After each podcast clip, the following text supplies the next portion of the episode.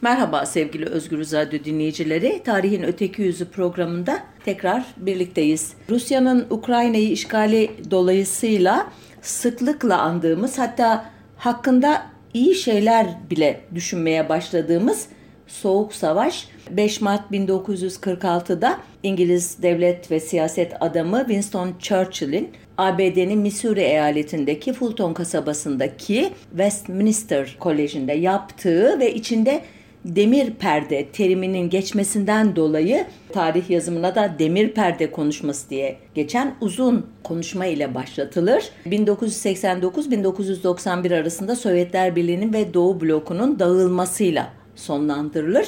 Ee, Soğuk Savaş özetle Amerika Birleşik Devletleri ve Sovyetler Birliği ve onların müttefikleri arasındaki gerilim ve rekabet dönemiydi çatışma boyutu da vardı ama neyse ki iki süper güç arasında sıcak çatışma yaşanmamıştı bu uzun dönemde. Fakat rekabet birden fazla arenada ortaya çıkmıştı. Başlıklarını sıralarsam bu arenalar yüksek maliyetli savunma harcamaları, muazzam bir konvansiyonel ve nükleer silahlanma yarışı, ideolojik, psikolojik ve casusluk savaşları, spor rekabeti, uzay yarışı başta olmak üzere askeri, endüstriyel ve teknolojik gelişmelerdeki yarış, elbette askeri koalisyonlar ve vekalet savaşları idi. Bunlar arasında bence en ilginci e, ideolojik ve psikolojik savaşın bir alt başlığı olan radyo savaşları idi ki bu haftaki konumuz buna dair olacak. Bu konuşmayla yıllar önce başladığım ama bitiremediğim doktora programı sırasında ilgilenmiştim. 1600 günü aşkın süredir hapiste bulunan, tutuklu olan Osman Kavala'nın değerli eşi Ayşe Buğra hocamın dersinde e, ödev olarak e, çalışmam istenmişti bu konuyu. Ondan sonra da unutmuştum. Ta ki Soğuk Savaş başlığı üzerine yoğun tartışmaların yaşandığı bu günlere dek. E, bilmiyorum sizin de ilginizi çekecek mi ama gerçekten çok e, karmaşık bir arka planı var o yılların. E, anlatmaya çalışayım. Öncelikle Amerika'daki atmosferle başlayacağım. Çünkü bu radyo savaşlarını başlatan taraf Amerika Birleşik Devletleri idi. Başkan Harry Truman 24 Ocak 1946'da Beyaz Saray'da özel bir e, kutlama toplantısı ile bugün CIA diye bildiğimiz Merkezi İstihbarat Grubu Central Intelligence Group adlı kuruluşun e, doğuşunu müjdelemişti e, katılımcılara. CIA 2. Dünya Savaşı'nı takip eden yıllarda hızla genişledi biliyorsunuz ve Amerikan dış politikasını e, belirleyen kurumlardan biri oldu. Hatta birincisi oldu.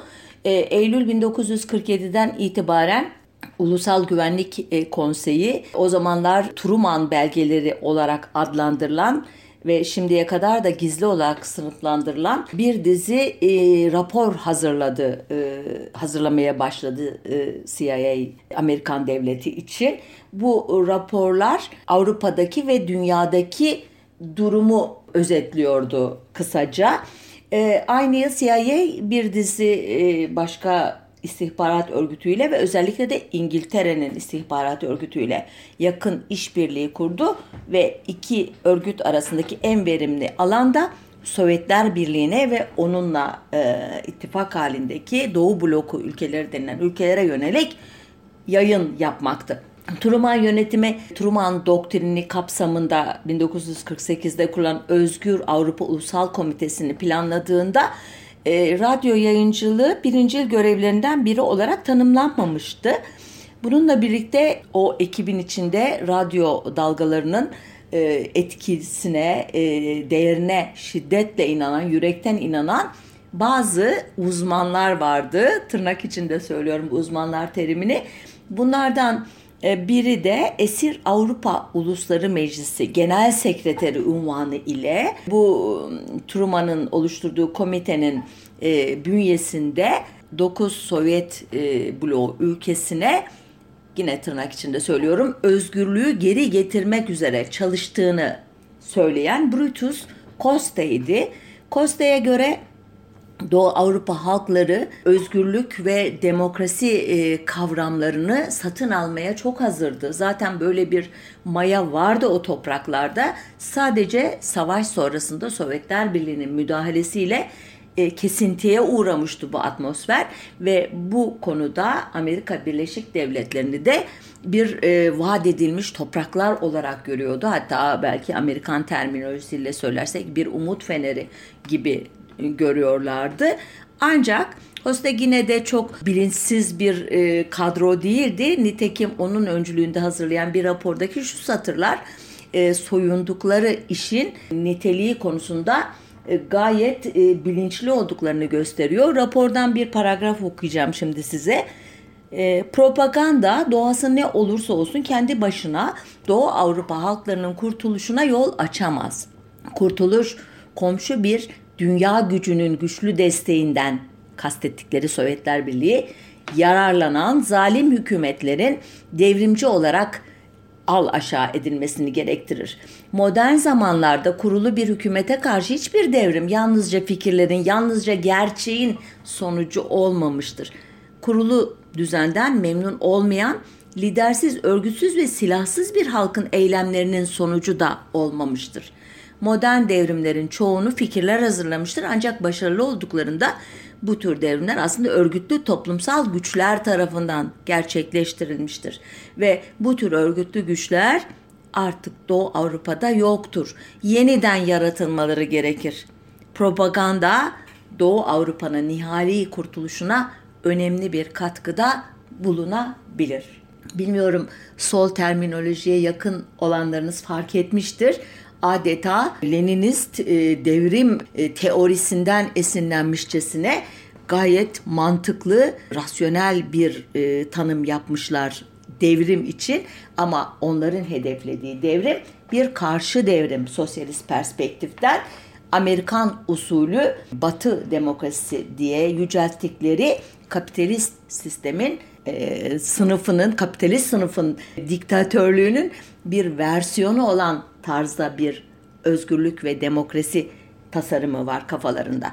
Elbette bunun artıları eksileri başka bir programda tartışılabilir ama ben sadece o günkü e, yaklaşımı özetlemeye çalışıyorum.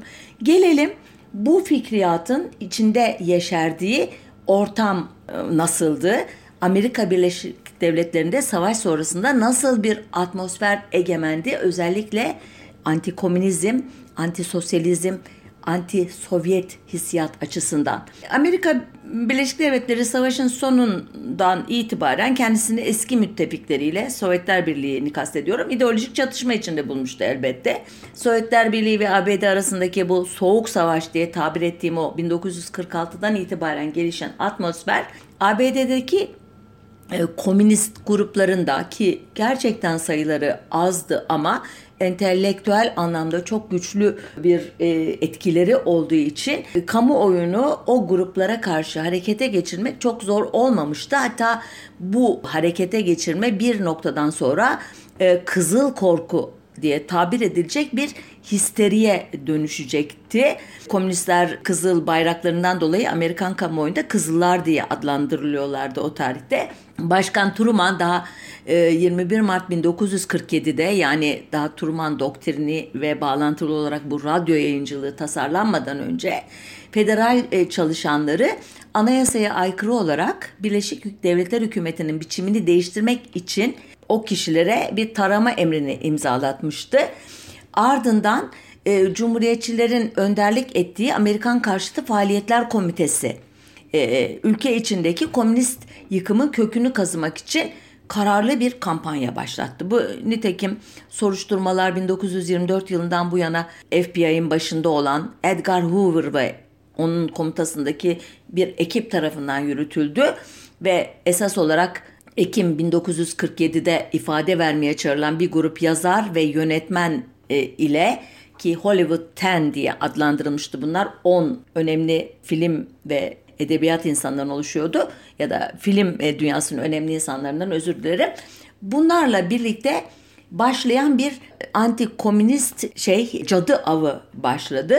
29 Ağustos 1949'da Sovyetler Birliği'nin ilk atom bombasını denemesi, ardından komünist güçlerin Çin İç Savaşı'nda zaferi ilan etmesi ve Çin Halk Cumhuriyeti'ni kurması ile birlikte bu komünist düşmanlığı yükselmeye başladı. Ocak 1950'de Kuzey Kore'nin Sovyet destekli ordusu güneydeki Batı yanlısı komşusunu işgal edince Amerikan terminolojisiyle e, atmosfer e, şeyde e, havada kızıl tehdidin e, gerçek olduğu e, konusundaki o, o bulutlar iyice yoğunlaştı ve Şubat 1950'de Wisconsinli e, Cumhuriyetçi senatör Joseph McCarthy Batı Virginia'nın Wheeling e, e, şehrinde kasabasında Cumhuriyetçi Kadın Kulübü'nde bir konuşma yaptı ve bir kağıt parçasını havada salladı ve elinde 205 kişilik bir komünistler listesi olduğunu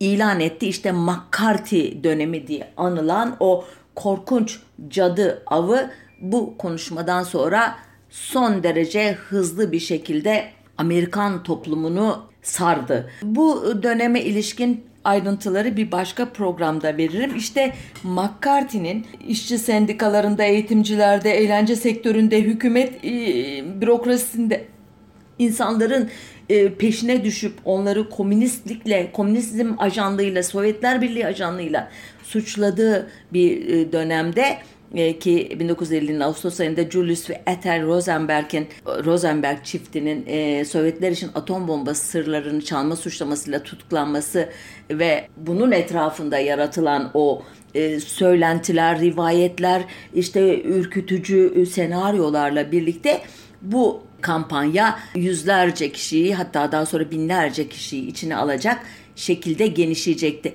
Tam işte bu dönemde CIA'nin başkanlığına atanan Foster Dulles da Amerika'nın soğuk savaş politikasının başarısına hizmet etmek için Ulusal Hür Avrupa Komitesi'ni kurmuştu ki Dulles'ın Hür Avrupa Komitesi olarak bilinecekti bu.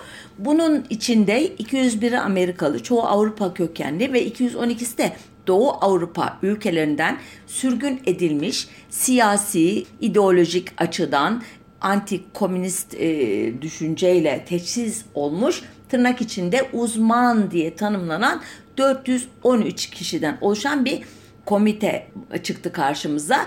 O yıl bütçe olarak da 1 milyon 703 bin 266 dolarlık bir fon ayrılmıştı bu komitenin çalışmaları için.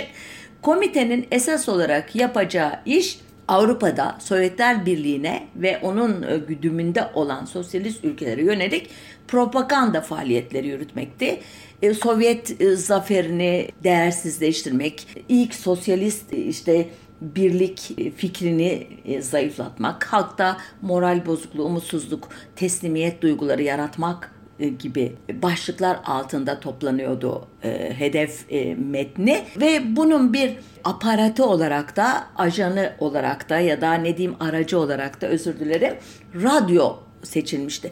Aslında Soğuk Savaş öncesinde Avrupa topraklarında e, yaygın e, bir dinleyici kitlesi olan çeşitli radyolar vardı. Örneğin 1922'de özel şirket olarak kurulan, 1927'de kamu kuruluşu olan British Broadcasting Company, BBC, 1929'da kurulan Moskova Radyosu, 1931'de kurulan Vatikan Radyosu gerçekten çok geniş kitlelere ulaşıyorlardı.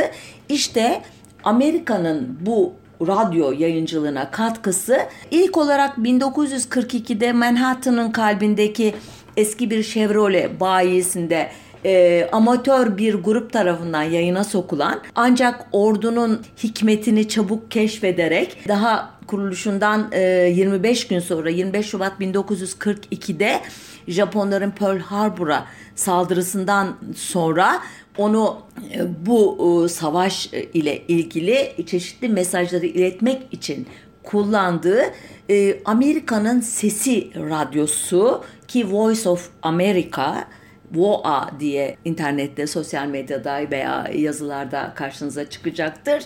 Bu radyo gerçekten bu ana kadar anlattığım Amerika'nın anti-komünist propaganda kampanyasında çok önemli bir işlev görecekti ki daha başından orduyla yakın ilişkisinden dolayı zaten Amerika'nın resmi yayın organı gibi algılanmıştı. Daha sonradan işin içine CIA de girince bu ilişki adeta organik bir hal aldı. Amerika'nın Sesi Radyosu'nun e, başına geçirilen uzmanlar heyeti e, şuna inanıyorlardı. Sovyet ülkelerinde Batı Avrupa'daki ya da Amerika'daki gibi özgür basın yok, özgür işte yayıncılık yok, e, kitap e, basımı kontrol altında, e, televizyon programları, sinema filmleri belli merkezlerden şekillendiriliyor. Evet bir radyo yayıncılığı var, buna da aşina bu kişiler. İşte biz bu alışkın oldukları aracı kullanarak onlara e, Batı dünyasında işte var olan özgürlüğü, mutluluğu, neşeyi, tüketim toplumunu en güzel bir şekilde propagandasını yaparsak o ülkelerde yavaş yavaş en azından eski ayrıcalıklarını kaybetmiş olan orta sınıflar ki bunlar zaten batı dillerinden en az birini bildikleri için bizim yayınlarımızın doğal hedef kitlesi olacaklardır. Bunlar e, etkilenecekler, cesaretlenecekler. E, diğer e, kesim de en azından sıkıntıdan, en azından meraktan bizim yayınlarımıza kulak kabartacaktır. Zamanla onlar da bizim onlara sunduğumuz ilginç e, içerikle tiryakimiz olacaklardır diye başlamışlardı. Bu amaçla da e, Amerika'nın en e, meşhur e, popüler sanatçılarını, e, orkestralarının müziklerini yayınlamayı, Amerikalı ünlülerle röportajlar yapmayı, sürgündeki Doğu Avrupalı ya da Rus anti-komünist e, liderlerle, sanatçılarla, politikacılarla görüşmeleri bu yayınlarda işte paylaşmayı e, efendime söyleyeyim Doğu Avrupa e, ve Rusya'daki güçlü dini duyguları da e, düşünerek önemli dini liderleri tarikat e, işte ileri gelenlerini e, konuşmalara e, konuşmalar yaptırmayı onlara onların bu radyo aracılığıyla konferanslar vermesi, dersler vermesi gibi bir dizi e, e, başlığı e, masanın üstüne koymuşlardı. E, ayrıca ünlü e, bu o Doğu Avrupa ülkelerinin veya Rus edebiyatının ünlü e, eserlerinden bölümler okuyacaklar, seslendirmeler yapacaklardı falan. Kısacası onlara e, sosyalist bloğun e, yayıncılığının sunmadığı içerikte bir yayıncılıkla cazibe merkezi olmayı deneyeceklerdi. Ancak bu mesajların hepsinin bir son şeyi vardı, amacı vardı. O amaçta bu toplumların kendi idarelerine karşı baş kaldırması ve özgürlük ve demokrasiye ulaşmak için o rejimleri yıkması olarak tarif edilmişti. Burada ilginç bir nokta e, yayıncılıklarının ilkesini e, sıradan bir barış e, çağrısı olarak değil, e, hedefli bir barış çağrısı olarak koymuşlardı. Savunmacı değil, saldırgan bir e, barış projesi idi bu o uzmanların tasarımına göre ancak ulaşılacak hedefinde bir insan ömrü içine sığmayacağının da söylenmesi gerektiğini düşünüyorlardı. Çünkü bu hedefe eğer ulaşılamazsa bir yaşam içerisinde ümitsizliğe kapılabilirlerdi. O kişilere kendiniz için değilse bile çocuklarınız, torunlarınız için bu rejimleri yıkmalısınız mesajı verecekti. Nitekim 30 Mart 1950'de Amerikan Dışişleri Bakanı Acheson şu açıklamayı yapmıştı. Pekala 10 yıl bir ulusun hayatında bir dakikadır ve bir medeniyetin hayatında daha az bir süredir. Özgürlük ve demokrasi mücadelesi 2000 yıldır devam ediyor. 10 yılda kazanılmayacak. Bizi ilgilendiren soru bundan 10 yıl sonra yolumuza devam edip etmeyeceğimiz. Bu açıklamanın özeti birkaç batı istasyonu tarafından da Doğu Avrupa'daki muhalif çevrelere sızdırılmıştı. Bu şeyle stratejik e, planlama ile yayıncılığa başladı Amerika'nın sesi. Dış operasyonları yöneten stüdyo önce e, New York'ta idi. 1953'te Birleşik Devletler Enformasyon Ajansı adı altında oluşturulan bir e, kurumun denetimine e, verilerek Washington DC'ye kaydırıldı stüdyo.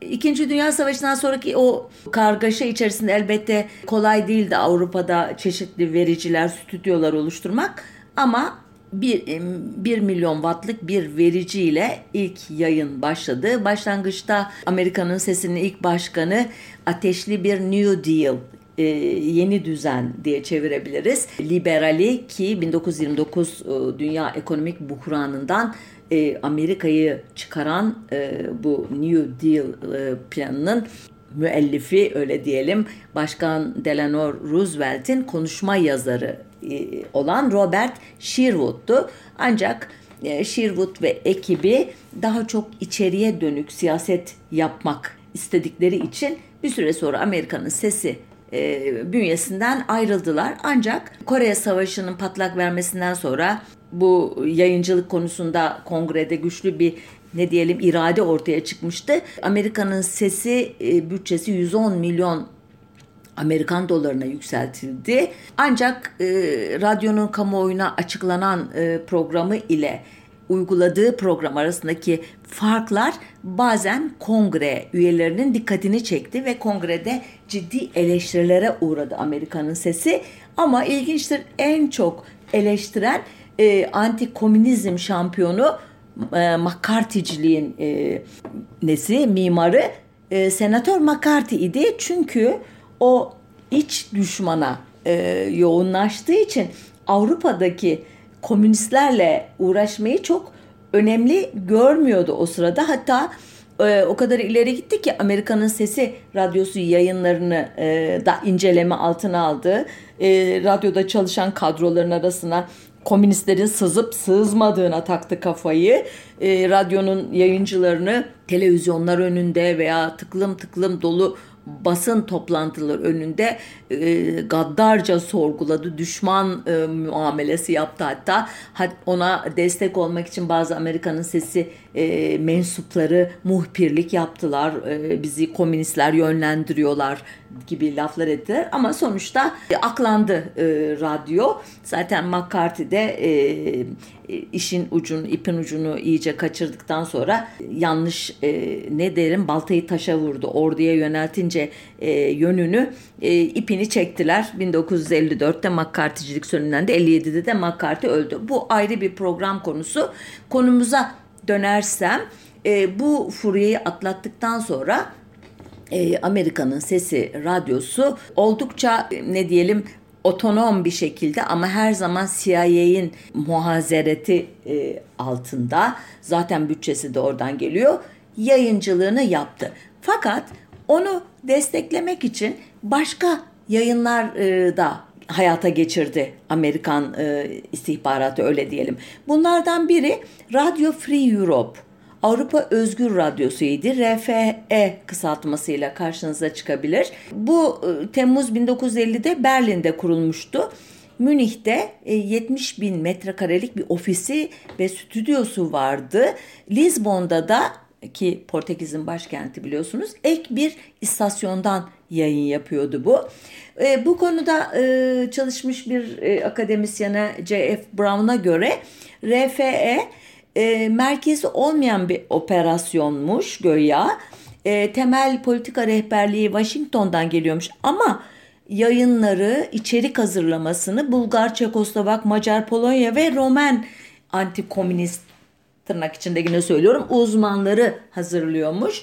E, politik programlar dahi yayından önce değil yayından sonra kontrol edilirmiş ki bir başka yayında o bir hata yapıldıysa yanlış bir şey söylendiyse tekrarlanmasın diye.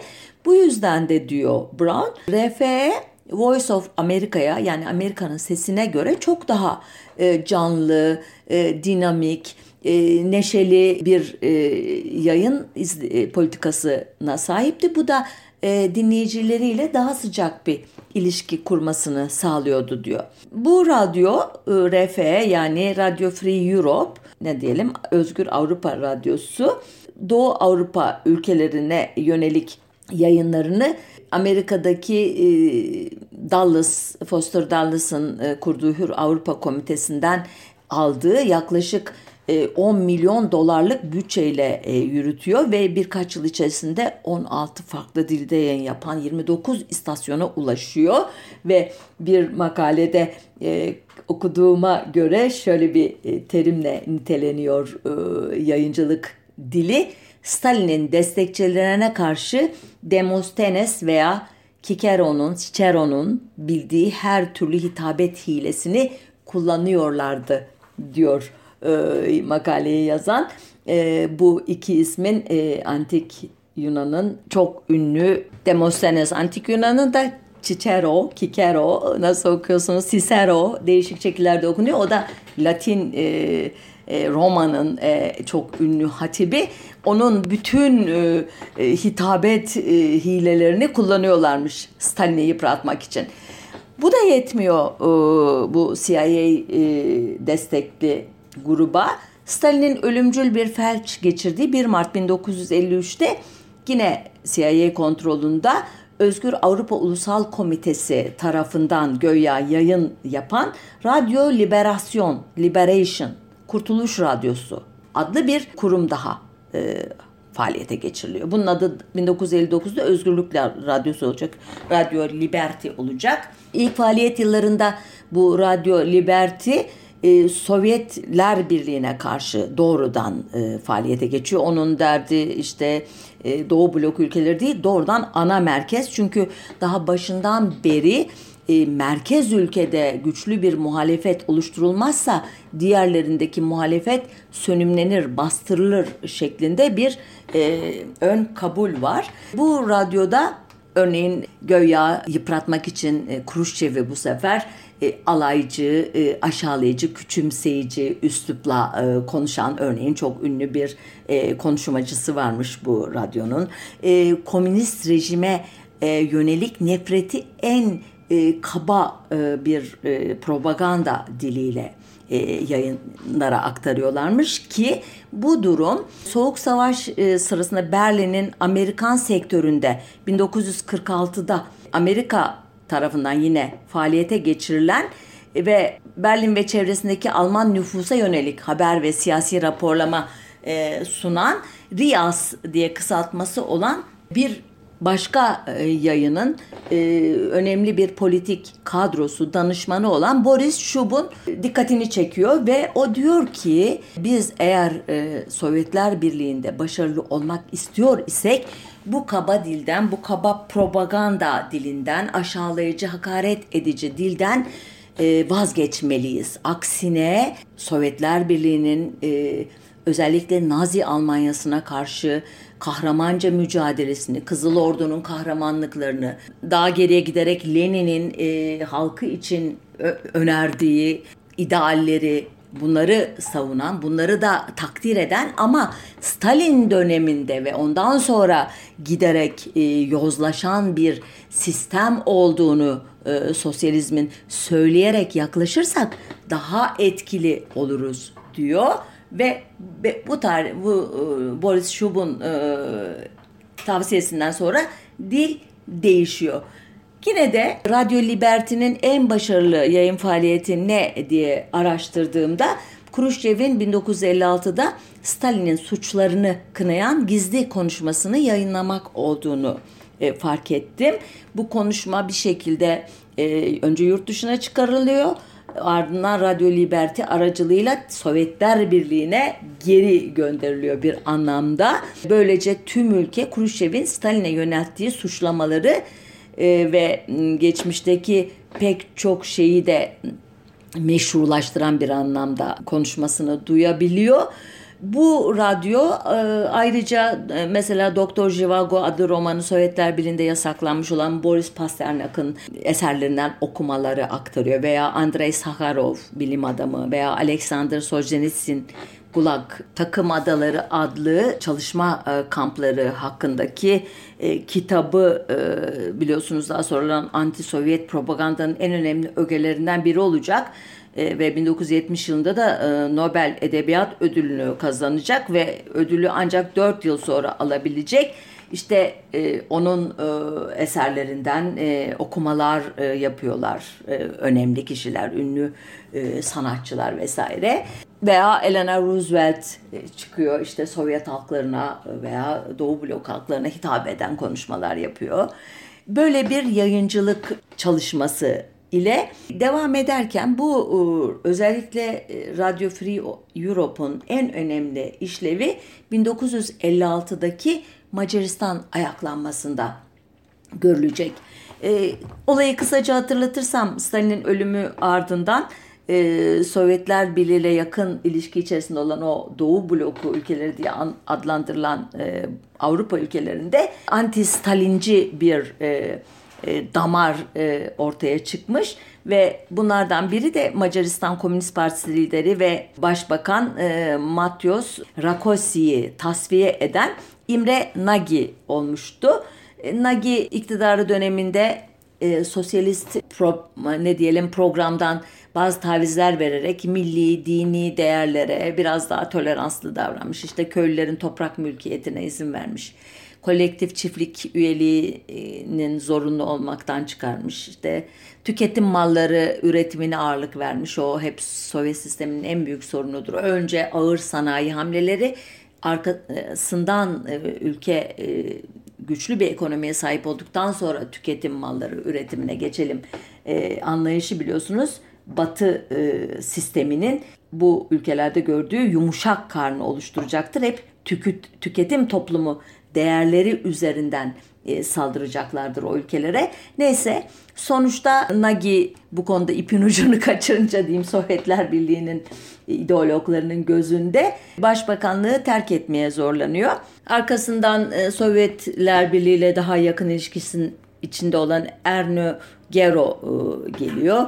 E, ancak artık ne diyelim e, ipin ucu tırnak içinde kaçmış olduğu için Macar muhalifleri, karşı devrimcileri Sovyetler Birliği'nin perspektifinden 23 Ekim 1956'da Budapeşte de başkentte e, öğrencilerin yetkililere bir dilekçe sunmak üzere düzenlediği e, yürüyüş çerçevesinde halkın da katılımıyla, ordu birliklerinin de bazılarının katılımıyla e, olay ayaklanmaya dönüyor. E, uzatmayayım. Sonunda geriye çekiliyor e, Gero ve Nagy yeniden iktidara geliyor ve olan o zaman oluyor. Sovyet e, birlikleri aslında olaylar yatışmış görünür göründüğü için e, ülkeden ayrılmaya başladığında e, Nagy 1 Kasım'da Varşova Paktı'ndan ayrılma kararını açıklayarak Birleşmiş Milletler aracılığıyla büyük devletlerin korumasını talep ediyor. Bunun üzerine işte takviye edilerek geri döndürülen Sovyet birlikleri Budapeşte'yi işgal edecekler. Nagy Yugoslavya'nın Budapeşte Büyükelçiliğine sınırla, sığınacak önce önderleri bu reformcu kanadın e, tutuklanacak. Büyük tutuklamalar, e, ölümler e, ve 150 bin kadar Macar yurt dışına kaçacak. Neyse bu olay işte bu da, e, Macaristan ayaklanması diye anılacak ki bunun CIA belgelerindeki adı da Operation Focus diye karşımıza çıkıyor. Buradan anlıyoruz ki CIA bu işin e, içinde. Nasıl içinde? İşte bu Özgür Avrupa Radyosu'nun bir yan kolu olarak çalışan Özgür Macar programcılığının sesi ve FH başlıklarıyla kısaltması var.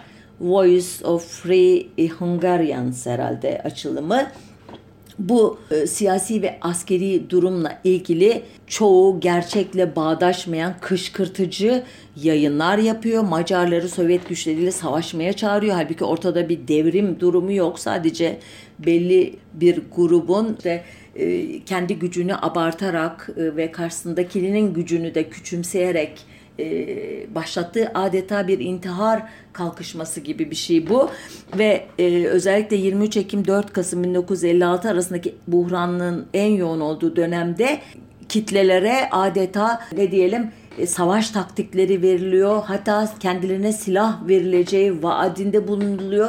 E, ayaklanma bastırıldıktan sonra dahi bu Özgür e, Avrupa Radyosu Macar e, muhalifleri kışkırtıcı yayınlara devam ediyor. Nitekim e, yıllar sonra ortaya çıkacak ki e, bu radyonun yıllık bütçesinin 21 milyon dolar olduğu dönemde bunun 16 milyon e, doları CIA tarafından bu tür yayınları e, finanse etmek için tahsis edilmiş ki yine Amerika'daki sözlü tarih arşivi The Oral History Archive adlı kuruluşun belgeleri arasında Budapeşte'deki o ayaklanmaya katılan kişilerin bu radyo yayınlarından ne kadar etkilendikleri, ne kadar e, cesaretlendiklerini öğreniyoruz.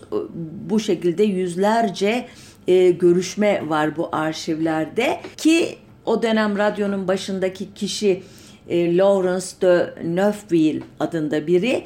Bu ben CIA'ye düzenli rapor veriyordum dediği halde bugüne kadar bu raporlar ortaya çıkmamış. Anladığımız kadarıyla e, gizlilik e, kaydıyla e, arşivlerin e, gizli köşelerine tıkıştırılmışlar. Ki bu Macaristan'daki rolü ile zaten Sovyetler Birliği'nin gözünde Amerikan yayıncılığı kapitalist sistemin e, sosyalist sistemi boğmak için neleri göze alabileceğine dair çok önemli bir veri seti oluşturmuş ki daha sonraki yıllarda bu yayıncılığı e, Amerika'daki bazı uzmanlar da eleştiriyorlar. Son derece aceleyle hazırlanmış haber içerikleri, gerçekle bağdaşmayan bilgiler, e, dinleyicilerin e, duygusal durumlarını gözetmeden onları nasıl bir tehlike içine soktuğumuzu düşünmeden yaptığımız yayıncılık falan diye böyle e, nitelendiğini okudum raporlarda bu e, dönemdeki yayınları. Sonuçta bu e, radyo e, savaşını Amerika Birleşik Devletleri öncülüğünde Batı bloğu kazandı. Özetin özeti. Öyle ki e, Polonya'da Gomulka, Macaristan'da Kadar yönetimleri dahi kendilerine destekçi sağlamak için bu yayınlara yönelik jamming faaliyetlerini askıya almışlardı. Hatta e, Mihail Gorbaçov'un bile jamming'i durdurduğunu iddia eden e, kaynaklar var. 1991 e, yılında Gorbaçov'a karşı sertlik yanları tarafından düzenlenen e, darbeyi e, protesto eden Rusya Federasyonu Komünist Partisi Başkanı Boris Yeltsin'in halka seslenişini bu e, yayın kuruluşları iletecekti Moskova ah, halkına. Çok ilginç bir işlev görmüştü. Sonuçta Gorbaçov bu konudaki şükran hislerini 1994 yılında Radyo Liberty'nin 40. yıl dönümünü kutlayan bir Moskova partisinde e, radyonun 50. yılını da inşallah görürüz şeklinde bir dilekle e, gösterdi. Yani e, sadece Amerikan çevrelerinin, CIA'in propaganda faaliyetleri değil, bu ülkelerin içindeki e, çoğu e, anti-komünist duygularla hareket eden muhalif çevrelerinde faaliyetleri yıktı Doğu Bloğu'nu öyle diyeyim. Bir kısmı içeriden bir kısmı dışarıdan rolünü iyi oynadı. Sonuçta bu yayınların e, etkinliği konusunda kafanızda hani net bir resim çıktı mı emin değilim ama 1960'lı yıllarda Sovyetler Birliği'nin e, bu konuda yaptığı tırnak içinde bilimsel çalışmalara göre çok fazla izleyicisi yoktu bu yayınların ya da öyle e, sanmıştı Sovyet yetkililer ve bu yüzden de çok ciddi bir önlem almamışlardı. Ancak 1970'lerde özellikle kentsel nüfusun yarıdan fazlasının bir şekilde düzenli olarak bu yayınları dinlediğini ve üstelik cinsiyetler arasında da eşit olarak bölündüğünü bu kitlenin fark edince e, alarm zilleri çalmaya başlamıştı. Dinleyicilerin %70'ini de orta ve üzeri eğitimli e, kişiler oluşturuyordu. Önce yine e, bir yanlış e, yorum yapıldı. Bu kitlenin esas olarak müzik programlarına ilgisi yüzünden bu yayınları dinlediği sanıldı. Hakikaten de e, uluslararası ve e, yerel programların izleme oranları %45 yüzde 40 e, civarında idi. E, dini, kültürel ve eğitimsel programlara da çok fazla ilgi göstermiyorlardı. Ancak izleyenler bu e, yayıncılığı güvenilir bulduğunu açıklıyordu. Özellikle %40'a yakın kitle gayet güvendiğini söylemiştik ki Sovyet araştırmacıları önce bu bulguya şaşmışlar sonra da inanmamayı seçmişlerdi. Benzer araştırmalar Polonya'da, Romanya'da, e, Bulgaristan'da, e, Çekoslovakya'da da yapılmış. Hepsinde yüksek dinleme oranlarına ulaştığı anlaşılmış. Sadece e, ben biraz önce Macaristan'daki özellikle ayaklanma sırasındaki rolünden uzun uzun bahsettim ama bazı araştırmacılar elektronik sıkışma nedeniyle e, sinyal alım kalitesinin en düşük olduğu ülkenin Macaristan e, olduğunu bu yüzden de pek çok yayının sağlıklı dinlenemediğini ileri sürüyorlar. Ancak bazı sözcüklerin anlaşılmaması, bazı cümlelerin tam duyulmaması dahi e, Batı'nın işine yaramış. E, bunu da nereden söylüyorum? E, bir radyo personeli Guyula Borbandi e, düşük kalitenin birçok dinleyicinin duymak istediklerini duymasını sağladığını e, e, belirtmiş bir şeyde sözlü görüşmede. O açıdan hakikaten bana ilginç geldi bu. Yani bir toplum bir konuda bir şeye ikna olmak istiyorsa isterse tam tersi bir cümle duysun. Eğer o konuda bir muğlaklık varsa onu istediği gibi tamamlayabiliyor anladığım kadarıyla bilişsel e, süreçler böyle işliyor. Batı e, tarafı ise daha da böyle gösterişli bir tablo çiziyor.